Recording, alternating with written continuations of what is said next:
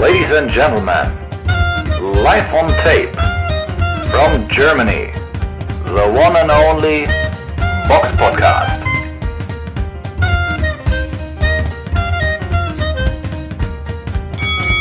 Hallo und herzlich willkommen zum Box Podcast 385. Es ist der dritte Advent am 11.12.2022 und in dieser vorweihnachtlichen Zeit heute mit mir dabei die Samira. Hallo.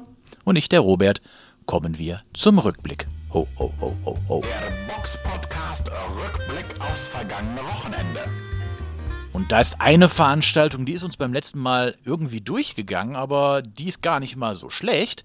Die war am Freitag, den 9. Dezember in der Arena Gliwice, ich glaube, ich spre hoffe, ich spreche das richtig aus, äh, in Polen. Und da war eine Veranstaltung, wo auf der Undercard äh, Osleis Iglesias geboxt hat gegen Andri Weleskowski, äh, Samira. Ähm, ehemaliger Argon-Boxer hat dann, ich weiß gar nicht mehr, wie hieß diese äh, Promotion in Liechtenstein nochmal, wo er geboxt hatte? Ich würde später bei den News weiter darauf eingehen, oder? Willst du das jetzt alles machen?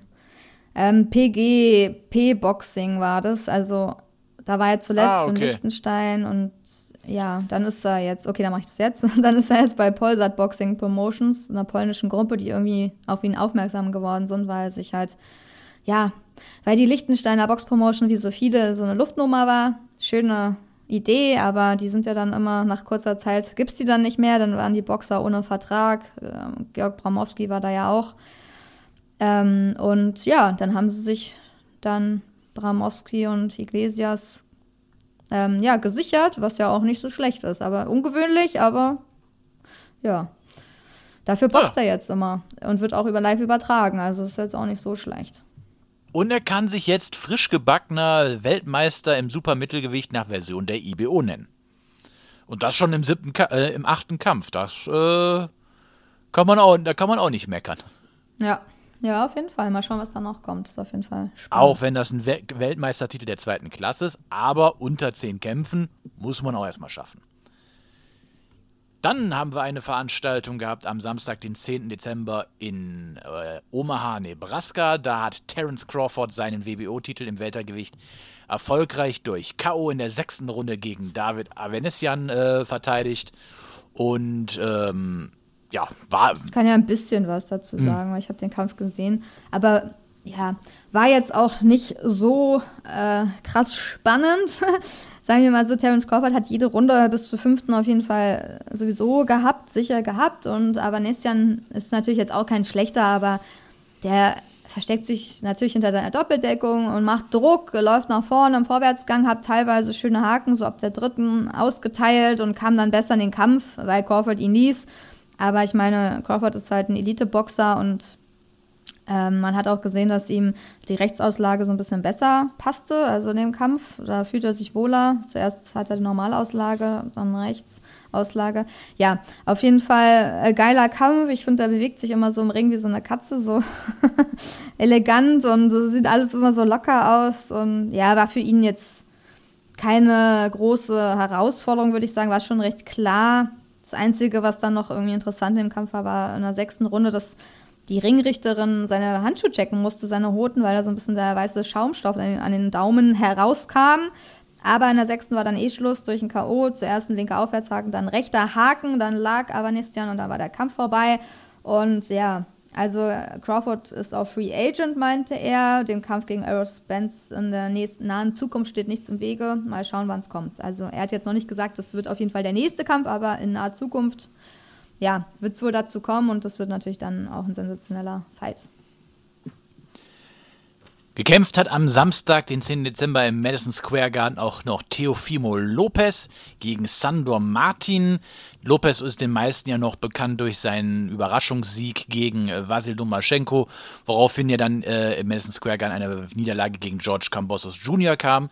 Dieser Kampf war jetzt einer der Kämpfe, die dazu dienten, dass er wieder auf die äh, Erfolgsspur zurückkommt. Er hat seinen Kampf ähm, erfolgreich ge ähm, gestaltet, hat allerdings auch, muss man dazu sagen, nur durch eine Split-Decision gegen Sandor Martin gewonnen. Die Punktrichter sahen den Kampf 94, äh, 95 für Martin und äh, 96, 93 und 97, 92 äh, für Lopez. Also scheint, was, was hast du eben vor der Sendung noch zu mir gesagt? Scheint schon sein Zenit überschritten zu haben.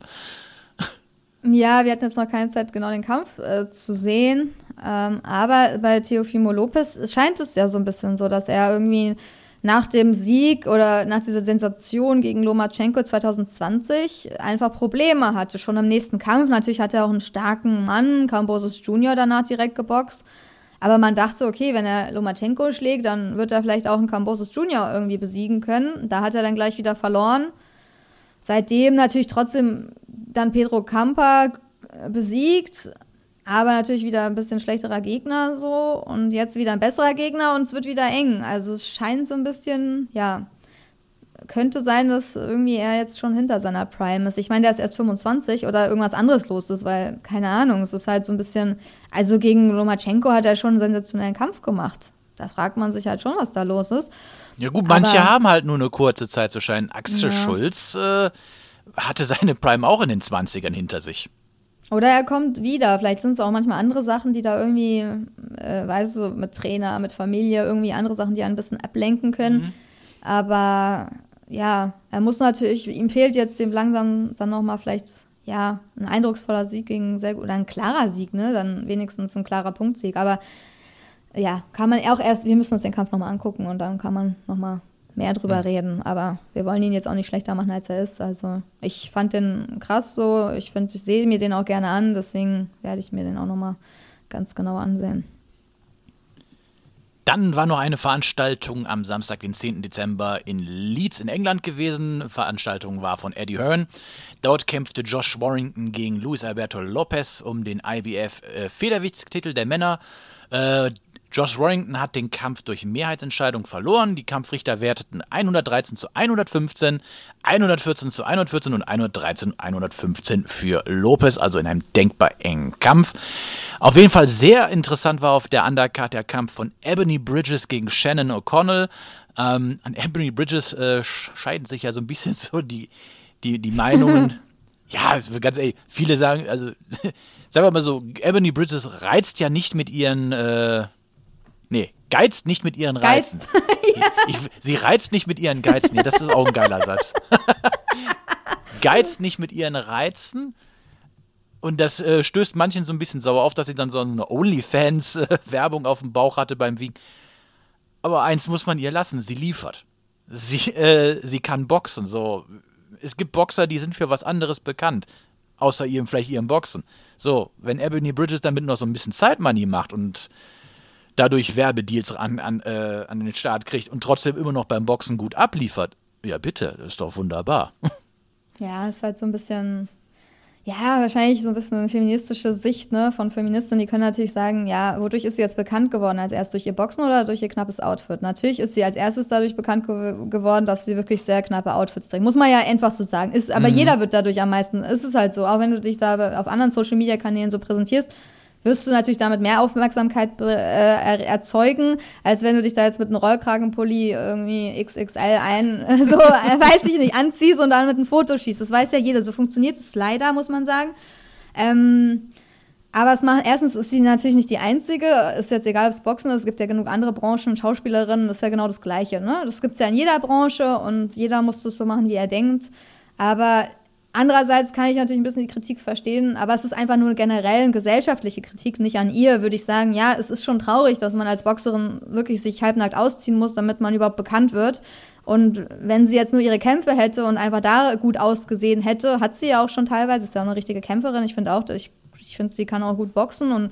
Ja, die ähm, liefert sah auch schon krass aus ne, in ihren Fights. Also dadurch ist sie natürlich auch ein bisschen bekannter geworden. Aber natürlich ist es traurig, wenn man sagt, ja, also, also, man muss sich erst ausziehen, um wirklich dann bekannt zu werden. Also es, es, ist natürlich auch kein schönes Vorbild jetzt für Kinder, ne? wenn du denen das sagst. Ja, wenn du in irgendwas bekannt werden willst, dann zieh dich aus. Dann kennt dich halt danach jeder. Ne? Also es ist natürlich wirklich äh, einfach so ein gesellschaftliches Problem, aber das darf man natürlich, sie nutzt einfach nur das, weil sie weiß, wie der Markt funktioniert.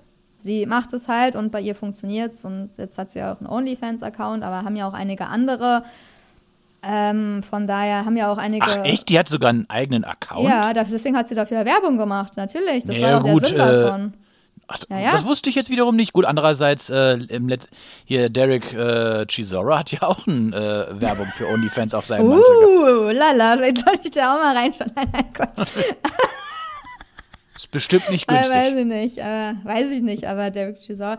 Nee, aber das ist ja einfach eine Werbe, so eine Markt, das ist einfach ein Markt, der sich eröffnet. Ich glaube, du bist ja auch selbst dafür verantwortlich, was du da für Bilder reinstellst und wie freizügig die sind. Vielleicht stellen manche da auch gar nicht so Sachen rein, die so zu krass sind, aber ja, nee, sie hat auch Werbung dafür, hat sie auch dann Social Media verkündet, weil sie jetzt einen eigenen hatte und sie hat davor auch verkündet, ähm, dass sie das eigentlich nicht so wollte, weil sie ja noch einen anderen Job hat, als Lehrerin arbeitet. Und das ist natürlich dann so ein bisschen widersprüchlich, wenn man da so halbe Pornobilder hochlädt. Aber muss jeder selbst wissen, so, ob die Kollegen sowas dann von einem sehen wollen. Aber ich weiß, ich verurteile sowas nicht. Ich finde es nur einfach gesellschaftlich traurig, dass man halt nur durch sowas heutzutage irgendwie Aufmerksamkeit äh, bekommt. Ne? Ist ja ein bisschen so.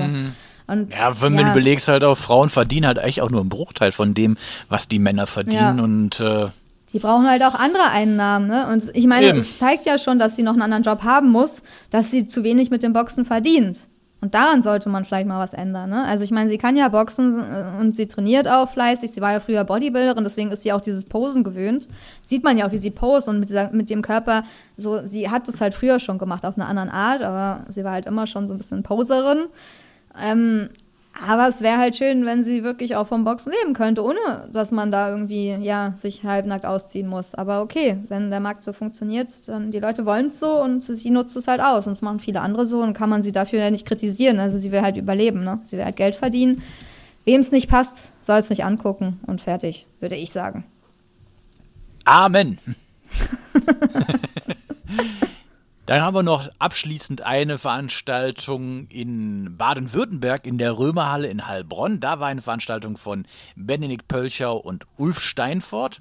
Zu sehen war sie, ich glaube, auf Fight 24, richtig? Hm, weiß ich gar nicht genau. Eigentlich sollte die doch bei YouTube bei Boxen 1 laufen. Das ist das Einzige, was ich weiß. Ah, Bei Boxen 1 sollte das live laufen. Lief Ah. es auch live.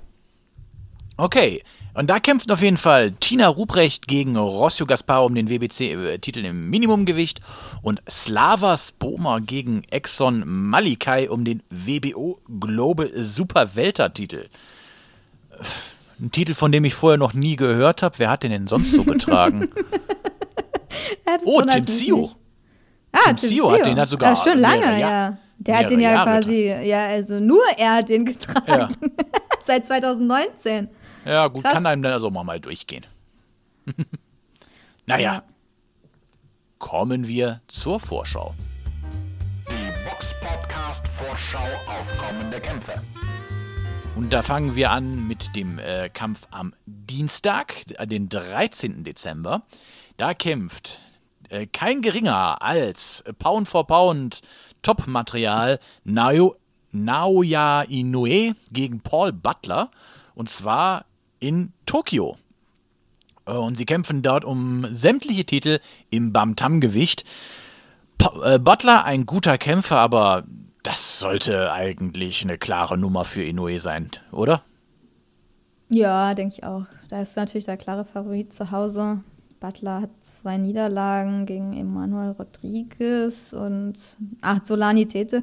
Ja, auf jeden Fall. Ja, Inoue ist halt äh, ungeschlagen.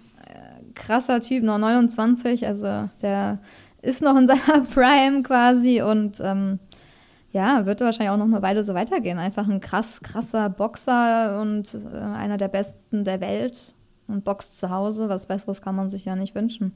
Von daher bestimmt. äh, Dürfte ein also- spannender Kampf. Dürfte also irgendwann so hier um die Mittagszeit, glaube ich, dann laufen. Dann ist noch eine Veranstaltung am Samstag, den 17. Dezember in England, in Bur Bournemouth, in Dorset.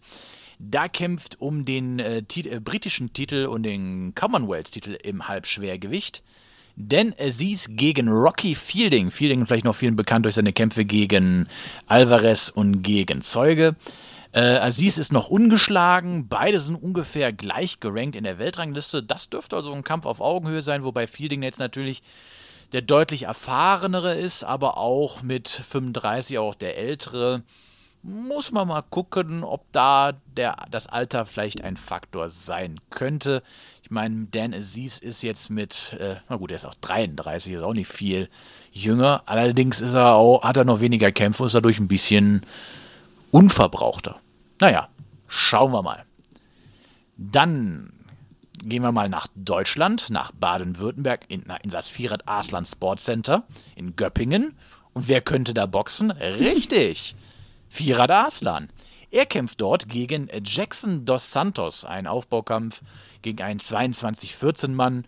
Ja, also alles andere würde, äh, alles andere als ein Sieg von Arslan würde mich da jetzt wundern. Anzuerwähnen wären noch auf der Undercard ähm, kämpfen Uvel Hernandez, Nathalie Zimmermann, Mike Perez und Franklin Duomo. Ähm, Hernandez, Perez und Duomo waren jetzt, sind ja bei Legacy unter Vertrag. Ja, das ist auch alles teilweise noch da die Gegner gar nicht bekannt. Außer bei Hernandez, der kämpft gegen Gusmir Perdomo. Ja, alles Aufbaukämpfe. Sollte, sollte, denke ich, klar gehen. Dann kommen wir weiter noch zu einer weiteren deutschen Card. Und zwar die findet im Wangen im Allgäu statt, auch in Baden-Württemberg. Und da kämpft Timo Schwarzkopf gegen Miguel Vasquez. Timo Schwarzkopf ist auf äh, Platz 106 der Weltrangliste gerankt, während Miguel Vasquez auf 69 ist. Vasquez hat natürlich mit 44 Kämpf äh, Siegen und 11 Niederlagen ein deutlich größeres Resümee als Schwarzkopf, aber ganz ungefährlich dürfte dieser Kampf nicht sein, oder Samira? Ja, ja, also auch ungewöhnlich, dass sowas, finde ich, in Deutschland stattfindet. Ist ja selten so. Also ich meine, er hat auch drei Sterne bei Boxrec, dass man dann auch noch einen ausländischen Boxer irgendwie nach Deutschland holt und äh, nach Wangen im Allgäu ist jetzt irgendwie schon eher ungewöhnlich. Aber nicht schlecht für die Umgebung und ich denke, ja, also, dass das auf jeden Fall ein hartes Stück Arbeit werden wird, auch wenn hm, Vasquez jetzt in seinem letzten Kampf eine K.O.-Niederlage hatte gegen Gary Cully. Ähm, ja, aber natürlich, man weiß nicht, also wie er jetzt so drauf ist. Ich hoffe, also man kann ja nur Timo Schwarzkopf alles Gute wünschen, dass er da irgendwie, irgendwie den Sieg ähm, einfährt, aber es wird keine leichte Nummer werden, denke ich mal. Und das ist ja anscheinend seine eigene Veranstaltung und da boxen ja noch ein paar andere, die man so kennt. Wie Zachenhuber. Allen voran Simon ne? Zachenhuber. Genau, der boxt gegen Dennis Alz. Und ja, von daher ist es wahrscheinlich ganz nett, wenn man da wohnt, dass man da vielleicht dann mal vorbeischaut. Also schon für den Hauptkampf, also finde ich jetzt nicht uninteressant. Ansonsten auch das Allgäu selber ist ja auch sehr schön. ja, das kann man sich ja auch ist sehr grün, schöne Natur. Wo übrigens auch eine total schöne Natur sein soll, ist Dubai. Was für eine Brücke, die ich jetzt gebaut habe. so viel Sand. Naja, jedenfalls kämpft dort im Motospace Dubai Investment Park in, naja, wie gerade erwähnt, Dubai, äh, kämpft Mahmoud Shah gegen Lucas Brown. Kampf hatten wir ja letztens schon angekündigt und nächste Woche ist es dann soweit. Und ist ein, ein Satz, den ich selten bis gar nicht, glaube ich, gesagt habe.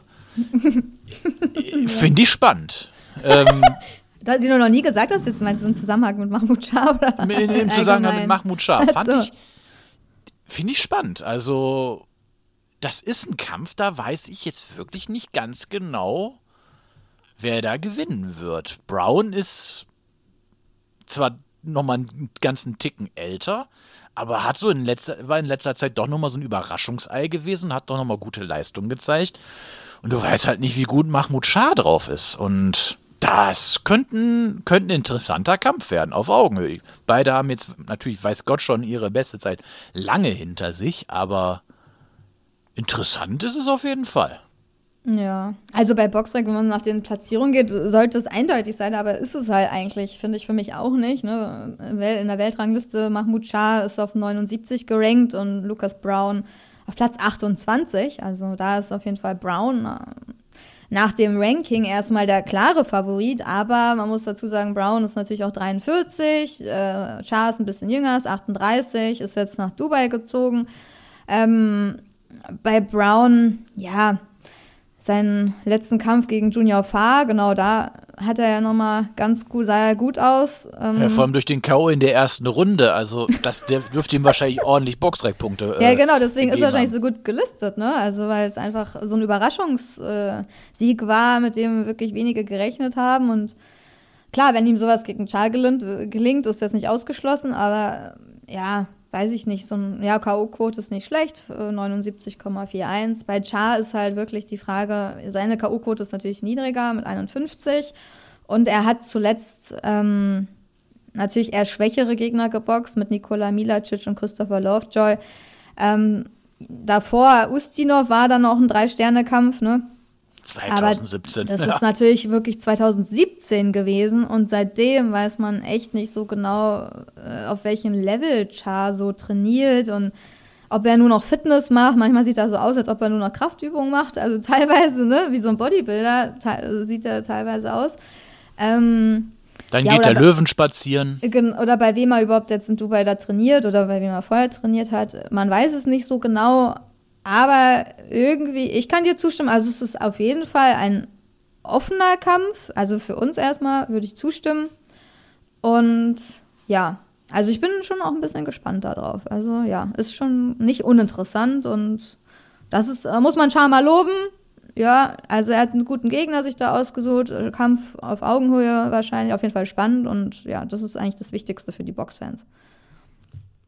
Vielleicht sehen auch nur wir das so. Ich weiß nicht, vielleicht sehen unsere Hörer das auch klarer, aber könnt ihr uns ja in die Kommentare schreiben.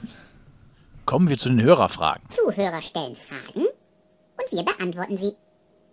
Und da haben wir eine Frage bekommen bei YouTube vom Norbert. Der hat uns eine äh, Frage bzw. eine Nachricht geschrieben.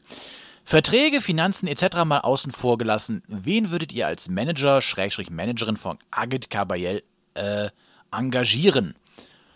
Trainerwechsel, Fragezeichen, für besseres äh, Sparring in die Staaten oder nach Großbritannien umziehen? Und wer sollte die nächsten drei bis vier Kämpfe geboxt werden? Einmal pro Jahr gegen recht ungefährliche Gegner zu boxen, nur um die Null zu halten und auf den großen Payday zu warten, finde ich persönlich eine Verschwendung se seiner besten Jahre. Klammer auf, und Potenzial ist bei Kabayel ohne Frage vorhanden. Würde gerne eure Gedanken dazu hören. Lieben Gruß, Norbert. Ja, Samira. Ist ja eine gute, äh, berechtigte Frage. Ähm, also ich würde sagen schon mal, also erstmal per se ist schon richtig, einmal pro Jahr zu boxen ist definitiv zu wenig, gerade für jemand in seinem Alter. Da muss deutlich mehr kommen. Das lässt sich natürlich von, für uns jetzt so leicht sagen. Ähm, Es steht ja jetzt auch den nächsten Kampf an, auf den wir ja gleich eingehen werden. Ähm, aber was denkst du? Wer wäre ein guter Manager oder ein guter Trainer für ihn? Ja, also ist natürlich schwer, wenn man da nicht so alle, alle Dinge weiß. Wir sehen natürlich nur, er boxt zu wenig, ne? Also in den letzten Jahren. Aber man weiß ja auch nicht, ob das jetzt unbedingt nur am Management liegt oder ähm, an irgendwelchen anderen Sachen. Also ich habe auch gehört, einige Male war ja auch Caballero auch verletzt, soweit ich mich erinnere. Und wenn eine Verletzung einen hindert, kann man halt nicht öfter boxen. Und ich weiß nicht, ob es jetzt nur daran lag oder irgendwie auch am Management und Pech. Also ich würde jetzt nicht sagen, ob der jetzt beim anderen Manager dann irgendwie besser aufgehoben wäre. Es wäre natürlich dann die Frage, bei wem. Er hatte ja dann auch irgendwie zuletzt eine Kooperation mit Top Rank, was dann vor Corona angekündigt wurde. Dann hat, wurde darüber auch nie wieder was gesagt. Also es war dann wie aufgelöst nach Corona und es war plötzlich nicht mehr da. Irgendwie hat Während so, Corona schon. ja, oder während Corona war, also es war irgendwie merkwürdig. Und er hat es auch nie aufgeklärt und SDS auch nicht. Also da läuft einfach schlechte, schlechte Pressearbeit, würde ich einfach mal sagen. Also er hat auch im Interview bei YouTube das da auch nicht aufgeklärt. Er hat nur gesagt, ja, das war mal und man weiß gar nicht, warum es jetzt nicht weitergeht. Also im Endeffekt klappt es irgendwie immer alles nicht. Und keiner weiß so richtig, warum eigentlich, weil er selbst es halt auch nicht richtig sagt. Ähm, ähm, ich würde ihm jetzt auch nicht raten, dass irgendwie jetzt nur weil du einen anderen Manager hast wie jetzt Don King, dass das jetzt unbedingt besser wäre. Also ich glaube, da ist SES schon ganz okay, gerade auf dem deutschen Markt. Ich meine, da gibt es ja nicht mehr viel Auswahl, aber SES war zuletzt wenigstens noch ein TV-Sender dabei. Ähm, von daher, viel Auswahl in Deutschland gibt es nicht. Sein Trainer kann ich auch, habe ich noch nie live, also habe ich schon live gesehen, auch kennengelernt, Trainer Shiko Aksu. Mit dem ist er auf jeden Fall schon lange zusammen, der kennt ihn schon seit Jahren und das ist eigentlich ein gutes Zeichen, wenn man nicht oft seine Trainer wechselt, sondern auch ein Vertrauen hat. Und ich glaube, die haben auch wie so ein, fast schon wie so Vaterverhältnis, dass der auf den aufpasst, dass sie sich gut verstehen. Das ist jetzt nicht unbedingt immer was Schlechtes, würde ich sagen, sondern ich finde es eher ein bisschen negativ, wenn jemand irgendwie seine Trainer wechselt wie seine Unterhosen. Ähm, von daher, der hat ja da auch gute Sparringspartner, ne? In Düsseldorf trainieren die da auch, da sind auch MMA-Kämpfer und so. Ich glaube, da sind auch recht gute Leute theoretisch da. Ähm, Aber da ist nichts auf äh, internationalem Level bei. Doch, ich glaube schon. MMA-Kämpfer sind da schon auch auf internationalem Ja, aber- dabei. Ja, die boxen Ja, aber- auch, weiß ich jetzt nicht. Ja, er aber, trainiert. Aber MMA ist MMA und Boxen ist Boxen. Also wenn du auf internationalem Level Boxer nimmst, dann muss halt, gut, er ist ja auch Ja, schon in okay, Trainingscamps von Fury gewesen, aber Macht er ja. Ja, man hat er ja. Also das, da gibt es in Deutschland sowieso nichts. Da kannst du in eben. keiner Gewicht. In Deutschland kannst du, also ich würde sagen, international kannst du in Deutschland gerade nichts machen. Ja, genau, da gibt es nicht kein Weltniveau im Sparring. Die musst du einfliegen lassen und dafür hat halt heutzutage kaum jemand mehr Geld. Das muss man einfach so sagen. Dafür hat kein Promoter in Deutschland Geld, um die Besten der Welt in dein Sparring einfliegen zu lassen. Das war früher vielleicht bei Sauerland so. Und bei Klitschko. Universum, bei den Klitschkos, genau. Aber die, ich meine, die haben das gemacht. Die, oder vielleicht nicht die Besten, aber gute Leute auch aus Südafrika. Da waren wirklich Sparringspartner aus Südafrika manchmal. Da dachte ich auch so krass, äh, bei Sauerland. Also da haben die Flug bezahlt, Hotel, das kann sich heute wirklich nobody leisten in Deutschland. Das muss man einfach wirklich klar, knallhart so sagen. Das heißt, Agit Kabayel muss woanders hingehen und das hat er ja eigentlich auch schon gemacht. Also er meinte, er hat schon mit allen gespart. Er hat sich da schon ausgetestet. Ich glaube, er hat auch schon mit Joshua, mit Fury. Also er kennt die Leute, er weiß, auf welchem Niveau er da ist. Da gab es ja auch irgendwann mal irgendwelche Gerüchte mit K.O. geschlagen und so. Weiß ich nicht, ob das stimmt. Weiß ich jetzt nicht. Von daher, darüber soll man ja auch immer nicht so reden. Also er macht es ja irgendwie auch, was, was er kann. Aber die Frage ist, ja, natürlich äh, würde ich ihm raten, wenn er kann, geht zu Eddie Hearn oder geht äh, zu Bob Arum oder so, ne? Weil das einfach größere Namen im internationalen Boxgeschäft sind. Aber das würde ich nicht nur Agit Kabayel raten, das würde ich jedem Boxer raten, der irgendwie versuchen will, das Beste aus seiner Karriere zu machen, weil man einfach weiß, die haben die meisten, die sind am Hebel im Boxgeschäft und die haben die besten Connections. Aber wenn er jetzt sagen würde, soll ich zu Don King gehen oder so zu Ulf Steifert bei SS bleiben, dann würde ich ihm sagen, bleib lieber bei Ulf. Also ich meine, ne, es kommt ja darauf an, wo, wo du hingehen kannst. Und ich meine, brauchen die ihn da unbedingt? Können denken die, dass sie ihn da vermarkten können? Ähm, oder Frank Warren habe ich natürlich vergessen. Also Frank Warren, Bob Arum und Eddie Hearn. Ne? Habe ich noch irgendjemand vergessen, der so, also wo man sagen würde, das sind wirklich die weltweit besten Promoter im Boxen, die auch, einiger, die auch einigermaßen seriös sind, wo man halt hingehen kann. Es gibt noch so ein paar Mal, die ein paar größere Zeiten hatten, aber jetzt nicht mehr so groß sind. Ähm, ich würde sagen, noch vielleicht K2 gibt es ja immer noch, glaube ich, ne? Tom Löffler. Ähm, ja, Tom Leffler hat Probellum. K2 war jetzt mit den Klitschkos. Richard K2 Schäfer ist Probellum. Ja, meine ich ja, aber K2, was, K2 ist ja von den Klitschkos. Ja, ist das nicht Tom Löffler?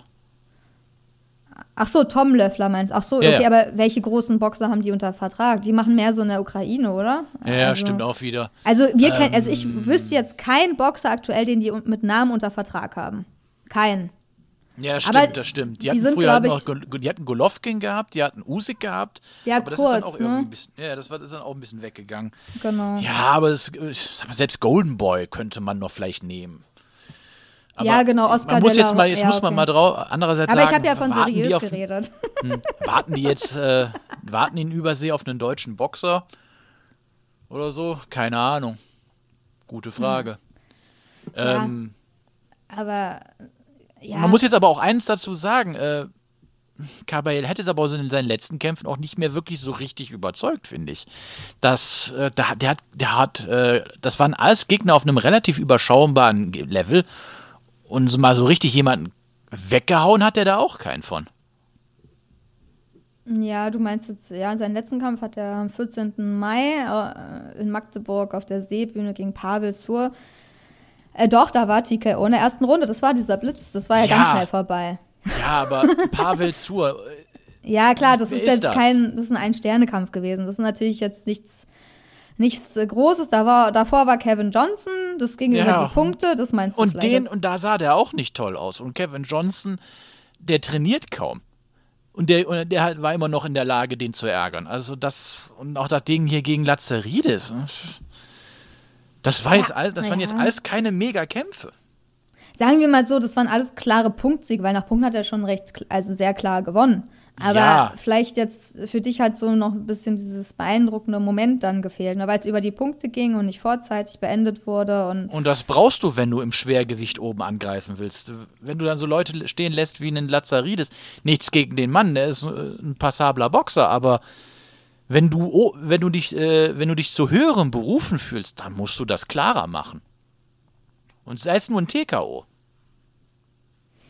Ja, das ist natürlich. Ja, da weiß man dann auch immer nicht. Ja, deswegen, da war ja auch mit der Verletzung, glaube ich, im letzten Kampf, so hält die Hand und so, da hat er auch immer sowas, dann spielt natürlich auch mit rein, ne? Dann boxt er vorsichtiger, jetzt muss er wieder schwä schwächere Leute boxen, weil er testen muss, ob alles wieder ähm, so funktioniert, wie es soll. Man weiß es halt auch alles immer nur so halb, aber Mhm. Natürlich, sagen wir mal so, er hat Potenzial. Sein bester Kampf war gegen Chisawa. Das war ein sehr enges Ding. Das hätte er auch verlieren können, muss man leider so sagen. Also es war Ja. wirklich auf Messers Schneide. Und der Aber war nicht und, und Chisora war nicht gut drauf an dem Tag. Ja, das stimmt. Shizora war nicht gut drauf, aber es war trotzdem ein geiler Kampf, muss man trotzdem auch noch dazu Ja. sagen. Also er hat ein bisschen Glück gehabt, dass er da gewonnen hat.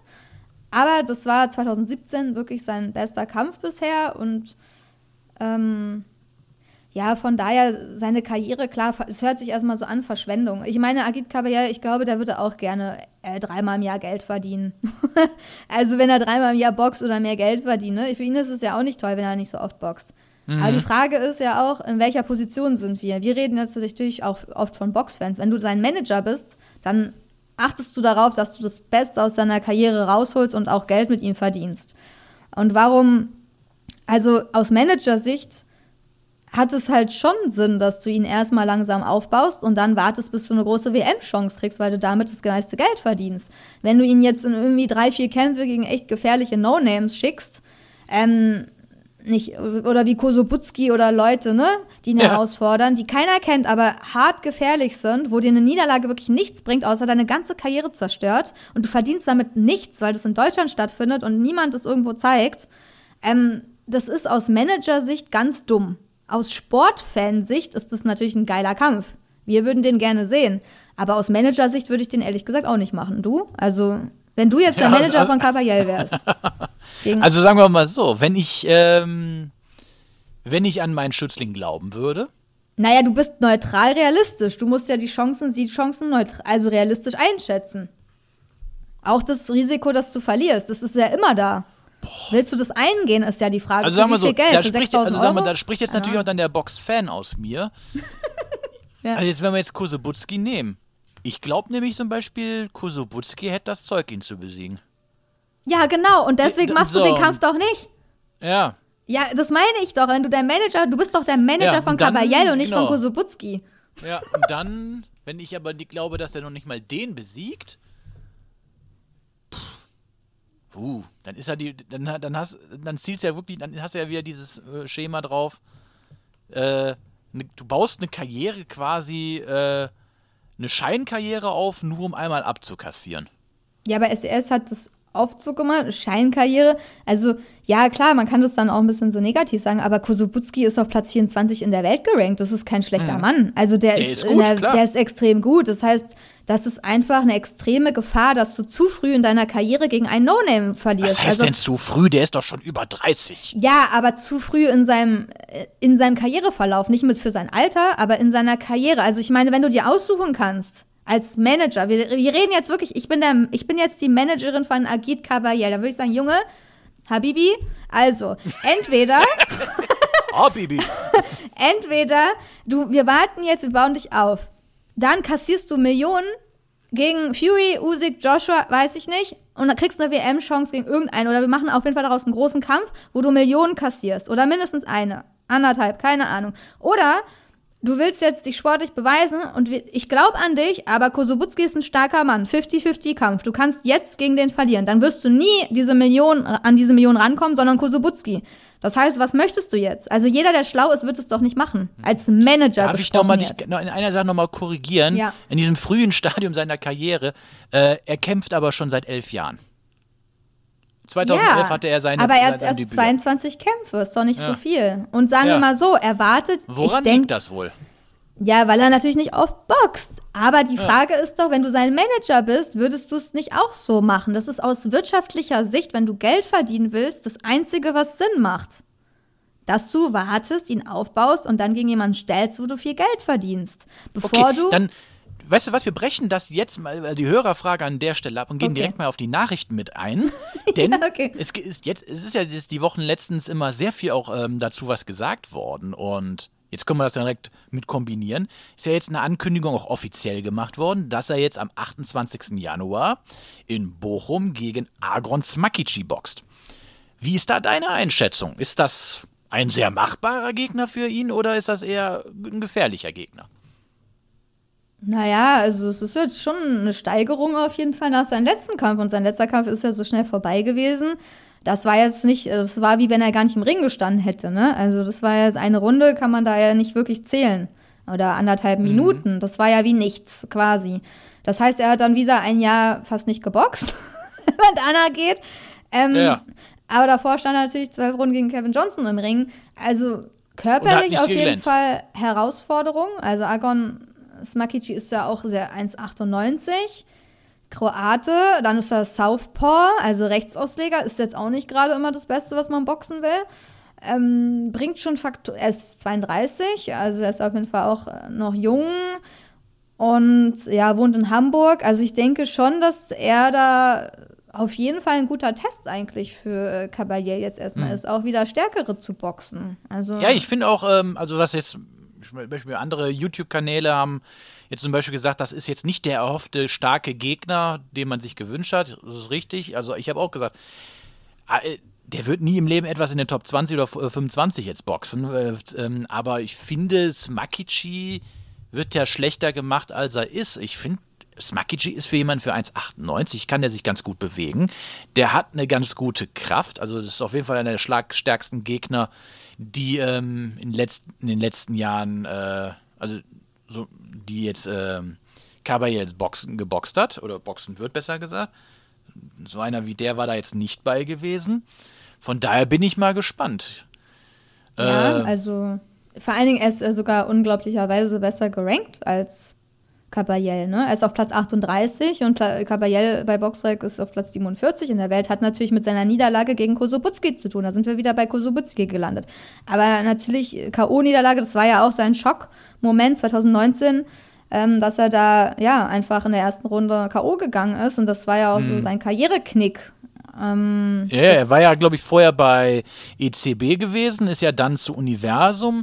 Und jetzt muss ich überlegen, er hatte, äh, Agon Smakici hat ja auch uns einen Kommentar damals unter die Folge drunter geschrieben bei Instagram, ähm, wo wir, glaube ich, auch über Jan Kosebutski gesprochen haben. Moment mal, das muss ich jetzt mal kurz raussuchen. Ja, auf jeden Fall erinnere ich mich, dass er da mal was kommentiert hat. Aber ja, ich kann nur sagen, ich meine, wir hatten jetzt auch nicht so hohe Erwartungen an diesen, an diesen Heimkampf, den ersten Heimka Heimkampf in Bochum für Caballel. Wir haben jetzt nicht gedacht, dass da Tyson Fury angetanzt kommt. Deswegen, für mich ist der Gegner, dadurch, dass ich eh jetzt nicht so hohe Erwartungen hatte und wusste, wie man, wen man da wahrscheinlich ankarren wird, bin ich positiv überrascht eigentlich von dem Gegner, muss, Ja. ich, muss ich wirklich so sagen, weil ähm, ja, weil du den auch erstmal schlagen musst und weil das einfach physisch auch ganz interessant ist, die beiden so im Ring zu sehen. Ne? Also zwei Riesen, okay, einer ist 1,91, der andere 1,98, noch ein bisschen größer. Der Smakichi ist auch immer austrainiert, der ist immer in Form, kommt da nicht mit Übergewicht rein. So, das ist keiner, der das irgendwie dann. Ich denke, der nimmt das ernst, weil der weiß, dass das jetzt so seine letzte große Chance ist, um sich zu beweisen. Deswegen glaube ich schon, dass das ein ganz ansehnlicher Kampf werden werden wird. Also ich finde es jetzt nicht so schlecht. Natürlich muss Caballel das machen so. Ne? Natürlich, wenn seine Karriere weiter nach vorne geht. Aber ja, es wird vielleicht auch nicht so einfach für ihn. Ne? Ich habe jetzt übrigens noch den Kommentar schnell rausgesucht, den Argon Smakici damals bei uns äh, unter den, in die Kommentarspalte bei Instagram gepostet hat. Ähm, es ging um, genau, äh, und ein unserer Hörer namens, äh, der Norbert hat geschrieben, Kosobutski ist sicherlich ein guter Boxer, aber was hat er denn in letzter Zeit für Gegner gehabt? Fragezeichen. Und Argon Smakici hat darunter geschrieben, er ist gut, aber ich habe diesen Kampf verloren, weil Ismail Otto vor dem Kampf äh, hatte er nur Stress gehabt und er hat mir gesagt, dass er kein Geld zahlt für diesen Kampf. Genau, das hat er geschrieben. Ja. Hey, das erkennt. Warum? Deswegen hat er verloren, verstehe ich jetzt den Zusammenhang nicht so. Ja, der richtig. ist jetzt ist etwas gebrochenes Deutsch, was er da verwendet Ja, ja. hat, deswegen. Äh, Nee, aber auch wie er das so meint. Das Ach so, das vielleicht wollte er unbedingt, es kann sein, dass er unbedingt boxen wollte und Mhm. ähm, dass natürlich dann Kosubutski Eber-Universum ist und dann haben sie gesagt, Nee, Kusubutski war da noch nicht bei Universum. Ach so, der ist danach der ist erst. Ja, der ist erst danach unter Vertrag genommen worden. ah. Ja, aber dann musste er doch Geld ausgeben für den Gegner. Das verstehe ich doch nicht so. Müssen Für den Gegner, aber, aber, aber Smakici hat wohl kein Geld bekommen. Boah, das hätte ich ja nie gemacht. Also das ist aber unklug, gegen so jemanden wie Kosubutski auch noch ohne Geld in den Ring zu steigen. Also Kusubutski war aber zu dem Zeitpunkt vollkommen unbekannt. Ja, aber bei YouTube hast du kein Video gefunden, wenn du den einmal vorher siehst. Also jeder, der, der sich den einmal vorher anguckt, Mhm. da würde ich ja komplett von abraten. Also ich Ja. würde, in, also wenn man seine, Karri- sieht man ja, sowas kann Karrieren so einbrechen lassen. Also das sieht man, dass der was drauf hat, ne? Also Mhm. ein bisschen, vielleicht gab es kein Videomaterial, aber dann ist es auch sehr gefährlich, ne? Gegen irgendjemanden da anzutreten. Schade, hat er natürlich gemacht, aber ja, er, K.O. kann, ja, kann natürlich immer passieren, aber der ist natürlich, spielt auch ganz oben mit. Also der, der kann schon was. Und ja, mal schauen. Also über Smakici kann man auch mehr sagen, wenn er jetzt gegen Caballel boxt. Also das, ich glaube, der hat, hat da, nimmt sich da bestimmt was vor. Von daher, Grüße gehen raus an beide. Wir hoffen mal, dass es ein guter Kampf wird, ne? Hamburg. Auf jeden Fall. Kroatien hat ja gerade einen Lauf bei der WM. Vielleicht weiß nicht, vielleicht zieht ihn das mit. Bis dahin noch. Keine Ahnung. ja. Ähm, dann haben wir, wollen wir ja schon sagen, waren wir ja bei den Nachrichten. Diesmal machen wir es dann auch direkt ohne Intro, weil ist ja Quatsch, wenn wir das jetzt nur einspielen müssten, deswegen. Ähm, was haben wir denn noch so an, äh, an Nachrichten? Ähm, Rainer Gottwald, wie, ihr- ihr werdet euch erinnern an ihn, er war ja letztens ja auch bei uns im Interview gewesen und ist ja dann überraschend äh, bei Big Brother eingezogen und jetzt kommt die nächste Überraschung. Er hat auch Big Brother gewonnen. Ja, Applaus, Applaus. ja, ich glaube, damit haben nicht so viele gerechnet, weil er natürlich jetzt außer der Boxwelt, außerhalb der Boxwelt jetzt nicht so ein großer Name ist, aber er hat sich da beliebt gemacht und besser geschlagen als am Anfang. Deswegen herzlichen Glückwunsch und ja, ich freue mich. Also ich meine, ich glaube, wie viel hat er gewonnen? 10.000. Ein bisschen Geld hat er auf jeden Fall, kann er mitnehmen und er ist bekannter geworden. Das kann ja eigentlich, ja, kann ja nicht schaden, sowas, ne? Vielleicht auch ein bisschen mehr auf den, ähm, mehr Aufmerksamkeit dann auf den Boxsport irgendwie lenken. Von daher herzlichen Glückwunsch von uns und ja, also ich habe mich gefreut, dass er gewonnen hat. also, Auf jeden Ja. Fall. also finde Äh, ich gut. alles Liebe, alles Gute. ja. Dann leider eine etwas traurige Nachricht. Am 6. Dezember 2022 ist äh, Ringrichterlegende Mills Lane gestorben. Viele werden ihn ja aus legendären Kämpfen kennen, wie zum Beispiel Mike Tyson gegen ähm, Evander Holyfield und in dem berühmten Kampf, äh, wo er ihm das Ohr abgebissen hat. Ähm, ich glaube, er ist aber auch schon seit, ich glaube, genau, seit Ende der 90er ist er dann aber auch nicht mehr ähm, Genau, seit 98 ist er dann nicht mehr Ringrichter gewesen, weil er auch noch 2022 hat er noch einen, einen Schlaganfall gehabt und jetzt 2022 ist er im Alter von 85 Jahren gestorben. Aber wenn man mal so guckt, was der so als an Kämpfen hatte, so an als äh, Ringrichter, der der hat mehr gesehen als wir vom Podcast äh, wahrscheinlich alle drei zusammen. Ja. Ähm, dann eine ja, schöne Nachricht, muss man auch noch sagen, haben wir von den Kollegen von Boxen 1 zu verkünden. Und zwar, die zeigen künftig Boxkämpfe auf ihrem YouTube-Kanal. Und ähm, das ist eine, auf jeden Fall eine gute Sache. Generell ist es ja immer gut, wenn überhaupt Kämpfe in Deutschland irgendwie zu sehen sind, damit überhaupt eine Aufmerksamkeit äh, zu sehen ist. Und ähm, man kann jetzt zum Beispiel auf der YouTube-Seite von äh, Boxen 1 sehen, Ryan Ford gegen Shefat Isufi oder halt auch ähm, der äh, Kampf, ähm, der jetzt in Heilbronn stattgefunden hat von, äh, von SES und Blanco Sports, den kann man da sehen. Mal gucken, was da so ja, in der nächsten Zeit auch so an Kämpfen zu sehen sein sollte. Es ist auf jeden Fall eine gute Sache, dass es das gibt und dass dann ja auch Kämpfe dem deutschen Publikum auch zugänglich gemacht werden. Man kann sich über äh, die E-Mail-Adresse youtube.boxen1.com auch bei der ähm, Redaktion melden. Vielleicht schafft es man ja auch mal dann dadurch so kleinere Ringveranstaltungen wie die zum Beispiel von Timo Schwarzkopf äh, auch mal dann einem Publikum zu äh, unterbreiten, weil solche Kämpfe, nichts gegen das Allgäu, aber wenn es im Allgäu stattfindet, wird es wahrscheinlich auch niemand außerhalb des Allgäus sehen. ähm, ja, von daher finde ich es ja ganz gut, dass es sowas gibt, dass dann auch mal Sachen übertragen werden können. Also wäre eine gute Sache. Also alle kleinen Ringveranstalter oder Promoter, meldet euch bei denen. Kann, der's, kann der deutschen Boxszene nur gut tun. Ja, und die nehmen anscheinend irgendwie die meisten Kämpfe von Fight 24, also die zeigen sie dann auch. Quasi die älteren.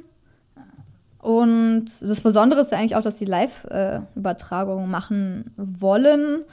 Ähm, haben sie eigentlich gestern auch gemacht. Also zumindest habe ich das gestern noch gesehen und heute ganz kurz. Aber sie haben jetzt die Veranstaltung mit Slavas Boma wieder rausgenommen. Ich weiß nicht warum.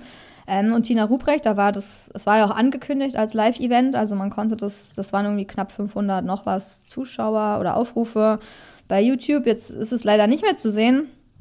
Ähm, ja, aber das Modell ist ja eigentlich auch nicht neu. Im Endeffekt haben sie es von ehemals Figo Sportboxen heute übernommen. Ich meine, die hatten es früher schon vor Jahren vor Jahren ins Leben gerufen, dass sie zu Boxevents gefahren sind und die dann per Kamera dann gefilmt haben und gegen Wobei Geld. das war nicht auf YouTube gewesen, das war, glaube ich, auf der Homepage selber. Ja, genau, da gab ja YouTube war das glaube ich nicht. Es war, aber sie haben es halt übertragen. Also die Idee ist ja gleich, ne? Du fährst zu kleinen Events, die sonst nirgendwo gezeigt werden und dann überträgst du es halt, weil sonst keiner davon mitkriegt.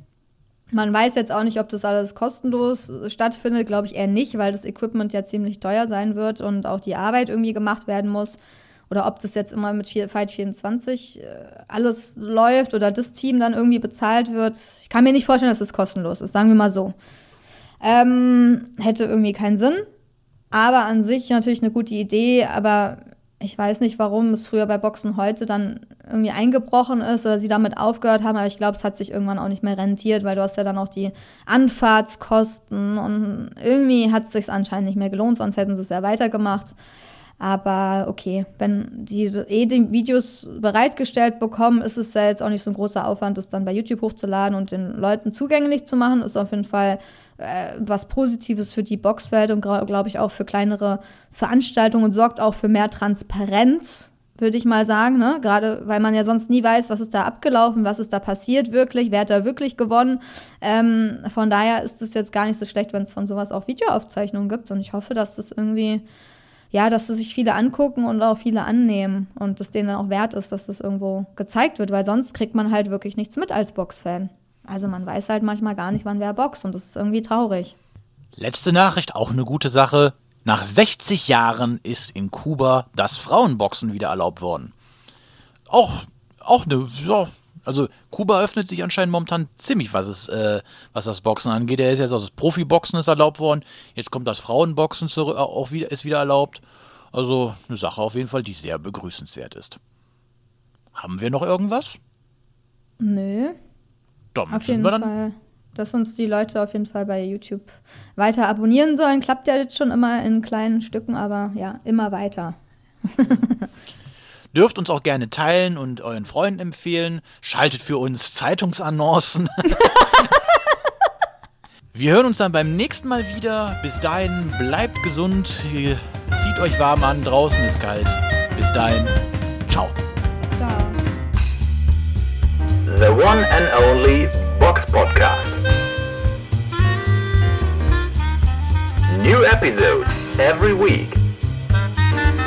Follow us on Facebook, Instagram, YouTube, iTunes Music and Spotify. boxpodcast.de